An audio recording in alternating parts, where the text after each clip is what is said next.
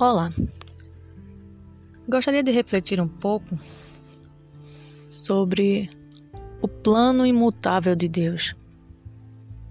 Que plano era esse? Qual era o plano de Deus para a humanidade, para a sua criação? No livro de Efésios, no capítulo 1, no início, no versículo 4, nós lemos o seguinte. Muito antes de criar o mundo, Deus nos escolheu para pertencermos a Ele. Naquela época, Ele decidiu fazer-nos santos aos seus olhos, sem uma única falta. A nós, que nos encontramos diante dele cobertos com seu amor. Seu plano imutável sempre foi adotar-nos em sua própria família, por meio de Jesus Cristo pois esse era o seu propósito e sua vontade. Muitas vezes as pessoas perguntam: para que ou por que Deus criou o homem se sabia que ele ia pecar? É verdade. Deus sabia que nós falharíamos. Deus sabia que nós o rejeitaríamos. Mas o amor dele é tão grande, tão perfeito, que mesmo sabendo o que faríamos, como nos comportaríamos, ele ainda assim investiu em nós, investiu na criação de todos nós a sua imagem, a sua semelhança.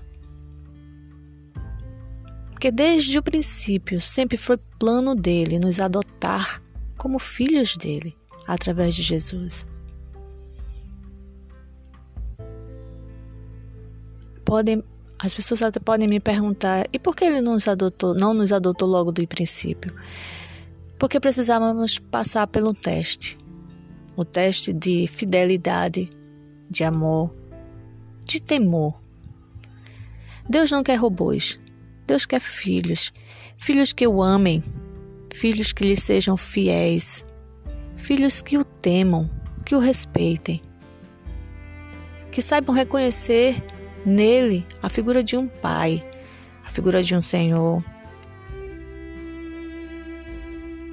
Não um senhor carrasco, mas um senhor amoroso, bondoso, mas que exige santidade, justiça. Ele não quer que os seus filhos vivam em desarmonia, mas em amor. E para isso precisamos compreender os valores e as virtudes de Deus. E valores e virtudes se desenvolvem mediante a experiência. Como saberíamos o que é o amor se não, tiver, se não nos tivéssemos deparado com o ódio, com as guerras, com as intrigas? É uma forma dura de aprendermos mas é assim que aprendemos.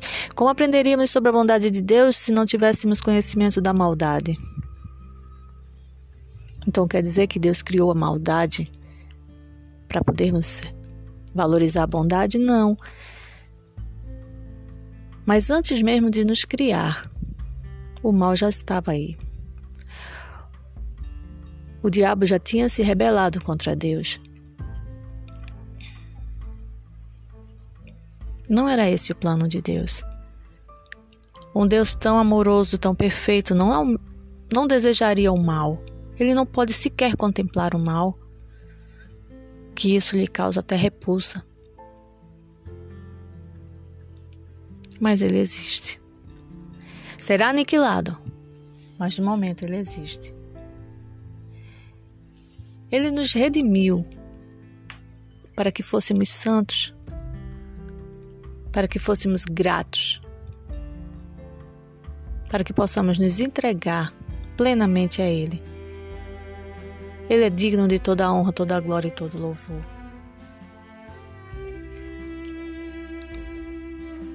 E Ele espera que nós o reconheçamos. Ele quer que cada um dos seres humanos que Ele criou deseje fazer parte da sua família. apesar dele saber que muitos não vão querer. Ele sabe os que escolherão a ele. E mesmo sabendo aqueles que vão escolhê-lo, ele não ele permitiu, na verdade, que aqueles que o rejeitarão nascessem até prosperassem. Ninguém, ninguém pode dizer que Deus não lhe deu uma oportunidade. Deus dá a oportunidade a todos para reconhecer a sua condição de pecador. Dizer não e aceitar a condição de filhos em Cristo Jesus. E esta é a proposta minha para cada um hoje. Deus nos criou para sermos filhos dele. Mas para isso, precisamos passar no teste da fidelidade, do amor e do temor.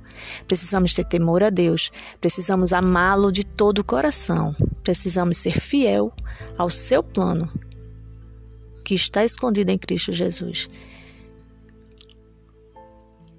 Precisamos crer em Cristo como Filho de Deus, como Salvador dos nossos pecados como aquele que se entregou em meu lugar, pagou a, a penalidade da morte que era minha.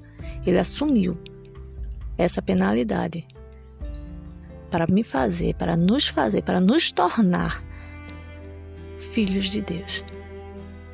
Aceite a proposta de Deus. Rejeite sua condição de escravo do pecado.